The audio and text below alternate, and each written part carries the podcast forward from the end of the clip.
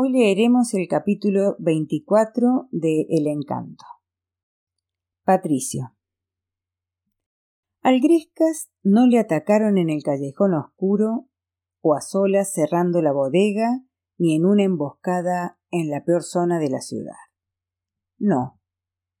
Lo aterrador fue que llegaron hasta él un domingo por la mañana en pleno paseo del Prado mientras volvía de comprar unas chuletas en la carnicería. El paseo estaba a reventar de domingueros, sobre todo de familias con niños y de turistas.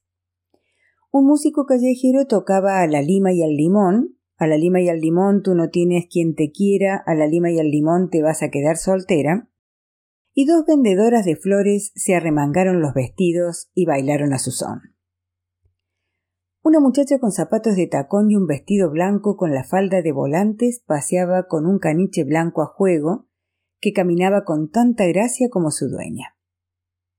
En un carrito de helado los chiquillos hacían cola para comprar bocaditos de mantecado, fresa o rizados de chocolate y paleticas de fruta a quince centavos, mientras un grupete de adolescentes descamisados jugaban a darse codazos los unos a los otros de camino a la playa.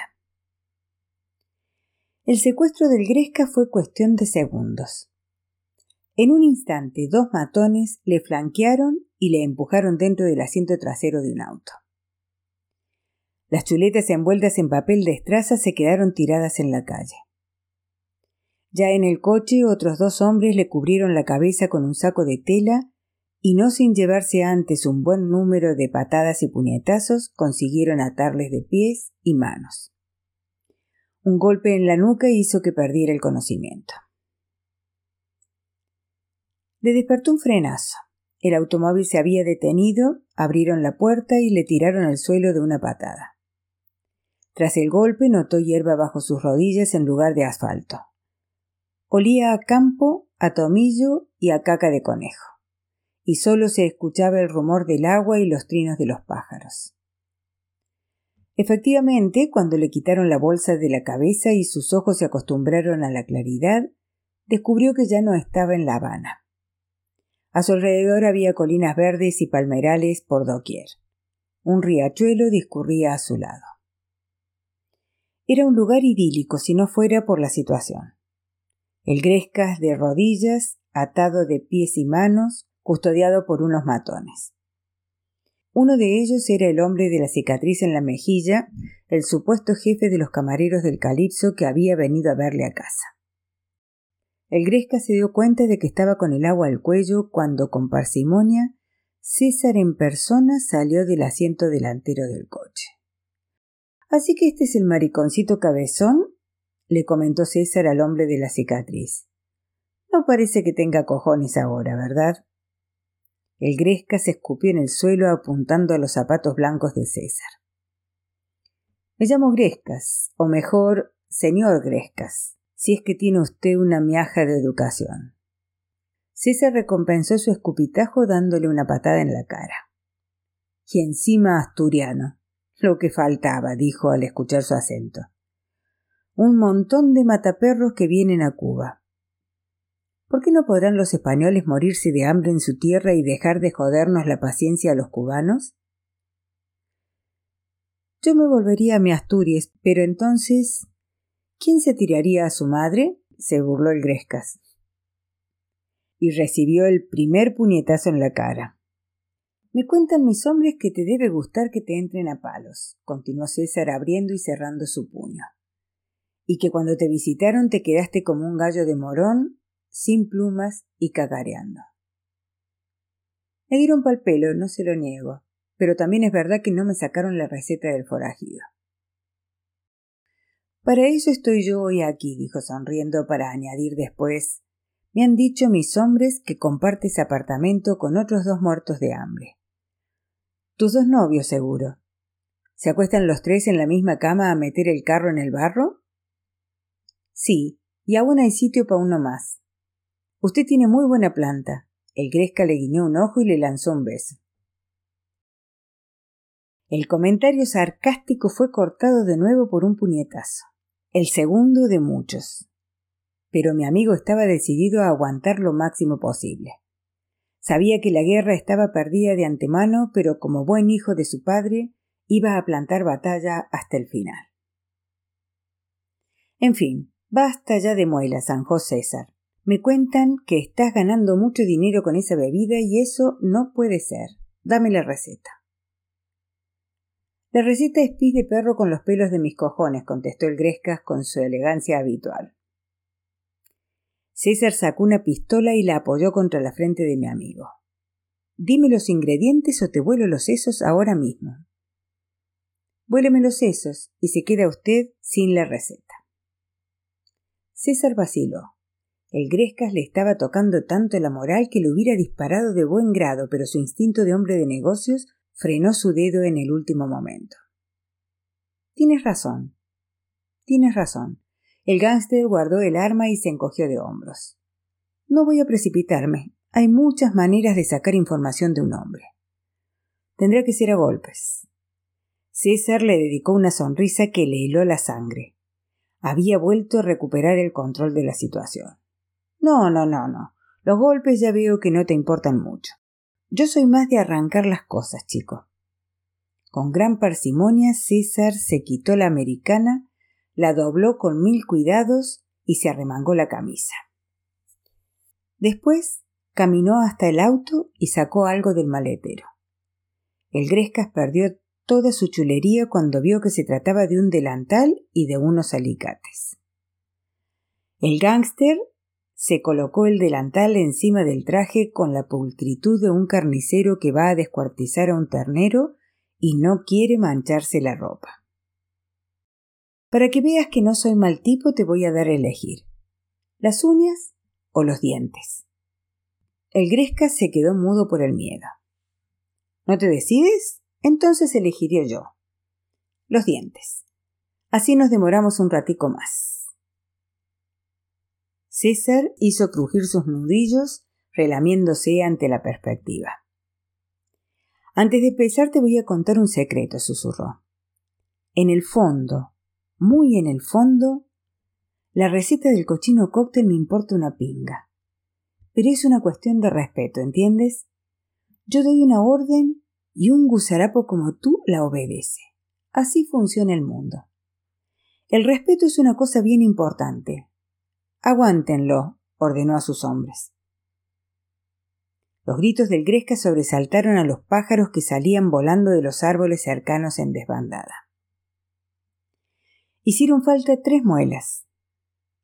El dolor cuando César se las arrancó fue tan inhumano que el Grescas confesó el secreto y le dio la receta de su forajido. Y así, el ingrediente principal era ron bacardí, como yo ya había sospechado, pero también tenía ingredientes tan rebuscados como flor de hibisco salvaje en almíbar. Su complejidad era la prueba definitiva de que mi amigo era un maestro coctelero. Una vez conseguidos los ingredientes y las proporciones, el Grescas estaba convencido de que César le mataría. Por suerte sus gritos atrajeron a un grupo de unos veinte campesinos que estaban recogiendo bananas porque si no, César le habría asesinado y enterrado allí mismo. No dudo de que César sopesó si le merecía la pena o no matar a tanto testigo, pero debió de decidir que el Grescas no compensaba la molestia o tenía asuntos más importantes de los que ocuparse, porque tiró los alicates al suelo y se marchó con sus hombres. Los campesinos auxiliaron al Grescas que volvió a la casa con la cara hecha un mapa, y sus tres muelas en el bolsillo del pantalón. Guzmán y yo llamamos a un médico para que le cosiera las encías y le acostamos atiborrado de pastillas para el dolor. Su boca era un cuadro. Entre el diente que tenía mellado y los flemones que se le estaban formando, el pobre tenía los carrillos más hinchados que un sapo. Si será usted bruto, le regañó Guzmán. ¿Por qué no confesó a la primera? El Grescas tenía la boca tan hinchada que le costaba horrores entenderle cuando hablaba. Quita, quita. nos espetó con esfuerzo. Se notaba que cada palabra que susurraba era una agonía por culpa del dolor. ¿Confesar a las primeras de cambio? Por lo menos ese desgraciado Ha tenido que sudar para conseguir la receta. ¿Que has perdido tres dientes, Grescas? constaté. Él nos dedicó una sonrisa con su boca escacharrada. Y le he manchado la camisa de sangre, a pesar del delantal. Pequeño consuelo me parece a mí. Los dictadores no pueden salirse con la suya sin luchar. Escucha que esto es importante. Tienen que hacerme un favor. Esa misma noche todos los camareros del Calipso ya sabían mezclar el forajido. Sin duda César les había aleccionado bien. Gracias al reclamo del cóctel de moda, los clientes acudieron como los ratones al flautista y los forajidos se vendieron como rosquillas. Pero la segunda noche hubo mucha menos afluencia de gente. A la tercera, menos todavía. Pasados cuatro días casi nadie pedía un forajido. La solución del misterio con la boca aún destrozada por la carnicería, el Grescas nos confesó a Guzmán y a mí la receta del forajido y nos pidió que la repitiésemos a todo el que quisiera escuchar. Ni cortos ni perezosos, Guzmán y yo nos pateamos todos los hoteles, tabernas y bodegas de La Habana como si fuéramos curas con la misión de difundir la palabra del Grescas. Para cuando terminamos nuestro periplo, todos los camareros, bármanes y aficionados al ron de la ciudad tenían la receta para poder mezclar un forajido más o menos decente. El Grescas prefirió regalar su secreto a toda Cuba antes que dejar que César ganara dinero con ella. Fue una victoria pírrica, pero una victoria al fin y al cabo. Capítulo 25 todo el episodio con el forajido me confirmó lo que yo ya sabía, que César era el enemigo más peligroso que un don nadie como yo podía tener. El gángster se retrataba cada día más y solo imaginarme lo que hubiera pasado si me hubiera pillado besando a su mujer me provocaba una estomagante mezcla de pánico y angustia que me dejaba con mal cuerpo para el resto del día. La curiosidad de por qué una mujer como Gloria se había casado con semejante energúmeno me torturaba. Gloria me había comentado una vez que no había sido por gusto, pero me moría por conocer la historia entera. ¿Acaso César le había obligado a decir el sí quiero a punta de pistola? Con un mafioso cualquier cosa era posible. Lo que era bien seguro era que nuestra historia no podía salir bien. Estábamos abocados al desastre. Mi sentido común me repetía constantemente que no merecía la pena acabar en el cementerio por una mujer, pero entonces recordaba los labios de Gloria contra los míos. Titubeantes primero y apasionados después. Y el recuerdo de ese beso y la promesa de los besos futuros vencían a mis miedos y daban al traste con mi prudencia. Yo vine a La Habana con hambre de aventuras, y ésta, sin lugar a dudas, superaba todas las que me hubiese podido imaginar. Había que seguir remando, y ahora más que nunca, ya que entrábamos en una zona de rápidos. Tras su secuestro, el Gresca pasó un período de convalecencia en el que su boca destrozada solo le permitía comer papilla. Pronunciar una sílaba le costaba un mundo, así que moderó su lenguaje y pasó de decir palabrotas a hacernos cortes de manga a diestro y siniestro. Nos daban tanto miedo las represalias que pudiera tomar César cuando averiguara que nuestro amigo había ido proclamando la receta del forajido por toda La Habana, que decidimos cambiarnos de casa por precaución. El Grescas también dejó su trabajo en la bodega por si a los secuaces del gángster le daba por ir a buscarle allí. Nos dio mucha pena dejar nuestra atalaya con sus atardeceres y las vistas a la ventana de nuestra bella vecina, pero cualquier medida de cautela era poca hasta que aquel energúmeno se olvidara de mi amigo. A cambio nos mudamos a una casa de la calle Obispo, muy cerca del hotel Ambos Mundos, el alojamiento de cabecera de Hemingway cuando paraba por La Habana. De hecho, el balcón de su habitación daba a uno de los nuestros, por lo que solíamos verle en calzoncillos sentado delante de su máquina de escribir. Creo que soy un tipo razonable, solía bromear Guzmán. Tan buen tipo soy que podría perdonarle a César Valdés ser un quimbao peligroso. Incluso le perdonaría que haya estado a punto de matarnos. Pero lo que no le perdono es habernos obligado a mudarnos y haber cambiado las vistas de cachita desnuda por la de un gordo barbudo en calzoncillos, por muy genio de la literatura que sea. Nuestro nuevo hogar era una casita de dos plantas, un viejo palacete con la fachada pintada de un color amarillo huevo y balcones decorados con barandillas de hierro con forma de flores. El exterior era muy pintón, elegante incluso, pero por dentro aquella casa era un engorro. Las tuberías aullaban cada vez que se abría un grifo. El suelo de madera crujía con cada pisada como un barco en una tempestad, y había tantas corrientes de aire que los portazos nos sobresaltaban a cada rato. Nuestro casero era un anciano muy pintoresco, que de joven había sido taquillero del teatro chino de la calle de San Nicolás y estaba casado con una mujer oriental. Los dos pasaban la gran parte del año en Macao con la familia de ella, y como sabía que su casa habanera se estaba cayendo a trozos, nos la alquilaron a un precio irrisorio a cambio de cuidarla. La mejor parte de la casa era su gran jardín con patio interior. Un recuadro de tierra lleno de árboles y protegido de la calle por una alta valla de madera. Los farolillos chinos que colgaban de las ramas de los árboles eran recuerdos de juventud de nuestros caseros, pero no eran las únicas reliquias de su pasado en el teatro.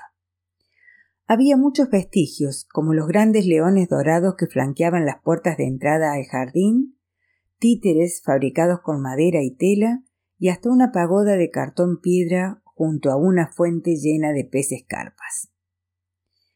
El Gresca se enamoró del lugar desde que lo pisó por primera vez. A poco de mudarnos, cuando recuperó el habla, limpió las malas hierbas, consiguió mesas y sillas e invitó a algunos parroquianos de confianza del Quincón a tomar cócteles a la fresca de los árboles y sus farolillos. Pronto el patio de nuestra casa se convirtió en una bodega clandestina. La apodaban la pequinesa, por la decoración oriental. Gracias a una clientela fiel y discreta que solo podía entrar en el jardín con un santo y seña, el Gresca se convirtió en el dueño de un pequeño negocio improvisado. Las noches de la pequinesa eran pura Habana. Las luciérnagas acudían atraídas por los farolillos. El olor a menta fresca y a hierba buena invadía el aire de las noches mientras los clientes arrancaban las hojas para sus mojitos directamente de las plantas. El Gresca servía las bebidas y a la vez atendía una barbacoa con churrascos y choricillos. El entretenimiento lo ponían los propios parroquianos que solían animarse a cantar mambos, boleros y rumbas. Los fines de semana venían unos amigos de Guzmán que tenían una pequeña orquesta y la novia del trompetista, Conchita, asombraba a todos con una versión de La Gloria eres tú, cantada con tanto sentimiento como la propia Olga Guillot. Con las primeras ganancias de su bodeguilla, lo primero que hizo el Grescas fue pagar al mismo al que le compramos la dentadura para las hermanas Chinches para que le reconstruyera la boca. Solo las muelas, ojo, su paleto mellado lo conservó igual que siempre. Me lo partí a los trece años, al darme de bruces contra un castaño mientras corría con un pollo robado debajo del brazo. Un pollo escuchimizao, con el que mi madre hizo sopa para todos durante semanas. Nos comimos hasta las plumas. Me gusta acordarme de eso cada vez que me miro al espejo. Me recuerda lo sortudo que soy en este país. Unas semanas después de nuestra mudanza pudimos relajarnos un poco. Por lo que nos chivaron algunos conocidos que trabajaban en su club, César había pasado página con el tema del forajido. Tenía asuntos más importantes de los que ocuparse que buscar un media mierda como el Grescas para arrancarle más dientes. Al igual que la noche que le ensucié los zapatos cuando era limpiabotas, El hecho de ser unos pobres diablos indignos de su atención nos había salvado la vida una vez más. Visto que la pequinesa daba dinerillo y que con los beneficios podíamos pagar el alquiler y los gastos de la casa, Guzmán y yo accedimos a que el Gresca dirigiera la bodega siempre y cuando los clientes se mantuvieran en el jardín y el piso de abajo y el piso de arriba fueran solo para nosotros tres. Para asegurarnos, pusimos carteles de no pasar por toda la escalera, aunque eso no evitó que alguna que otra noche me encontrara a parejas despistadas y desvestidas en mi habitación. Mis compais y yo estábamos en una buena racha, pero sin Gloria a mi lado yo era incapaz de disfrutar la vida. Lo único que conseguía aliviar un poco mi pena era comprarme una flor de mariposa y colocármela en el ojal del uniforme para consolarme con su aroma. En la floristería La Rosa de Oro de la calle Galeano tenían la costumbre de reservarme una todas las mañanas. Hasta que un día la dependiente habitual se quedó en casa por un catarro y tuve que irme sin mi flor. Ese mismo día Tomás Menéndez se acercó a mi mostrador. El señor Menéndez era el encargado del departamento de propaganda de los almacenes y yo le tenía en muy alta estima. Su ingenio para los eslóganes era bien conocido como su pegadizo ya es primavera en el encanto. La simpatía entre nosotros era mutua y a veces el hombre me utilizaba como conejillo de indias para probar sus ideas. Buenos días, don Tomás, le saludé. Hola, Patricio. Tomás señaló el ojal de mi uniforme. ¿Hoy no llevas una flor? No, hoy no me la han guardado en la floristería. Es usted muy observador. Mi trabajo es fijarme en los detalles. Tomás Menéndez me sonrió con complicidad. ¿Puedo preguntarte cuál es el secreto que escondes? Me quedé pálido. ¿Sospechaba algo sobre mi relación con Gloria? Era totalmente imposible. Al ver mi cara de pasmo, el señor Menéndez se echó a reír. Es una broma, te lo digo porque era tradición que en el siglo XIX, durante la Guerra de la Independencia, las mujeres utilizaran ramos de flores de mariposa para esconder papelitos con mensajes secretos para los soldados. Respiré aliviado al escuchar esto y decidí hacerle una pequeña confidencia. Le confieso que sí, que guardo un pequeño secreto, dije. Llevo la flor en el ojal porque su aroma me recuerda a alguien. Una mujer especial, ¿eh? dice Menéndez. La más especial de todas, asentí. Tomás Menéndez se quedó pensativo al escuchar mi confesión. Muy interesante. Se trata de un reflejo condicionado como el del perro de Pavlov, concluyó. ¿Qué perro es ese? pregunté confundida. Pavlov era un científico que hacía sonar una campanita antes de servirle la comida a su perro. Al tiempo descubrió que el animal relacionaba ambas cosas porque, al escuchar la campanilla, ya se ponía a salivar. Lo mismo me pasa a mí, exclamé, pensando que a Gloria le encantaría la historia del científico ese. Cuando vuelo las mariposas, no se me cae la baba como el perro, pero siento que estoy con. Estuve a punto de decir Gloria, pero me corregí a tiempo. Ella. El señor Menéndez se acarició la barbilla aún inmerso en sus pensamientos. ¿No sería algo fabuloso si consiguiéramos hacer lo mismo con los almacenes? Asaltado por una repentina inspiración, a Tomás se le iluminó la cara y cruzó el mostrador para darme un abrazo. Patricio, me acabas de dar la idea de mi vida.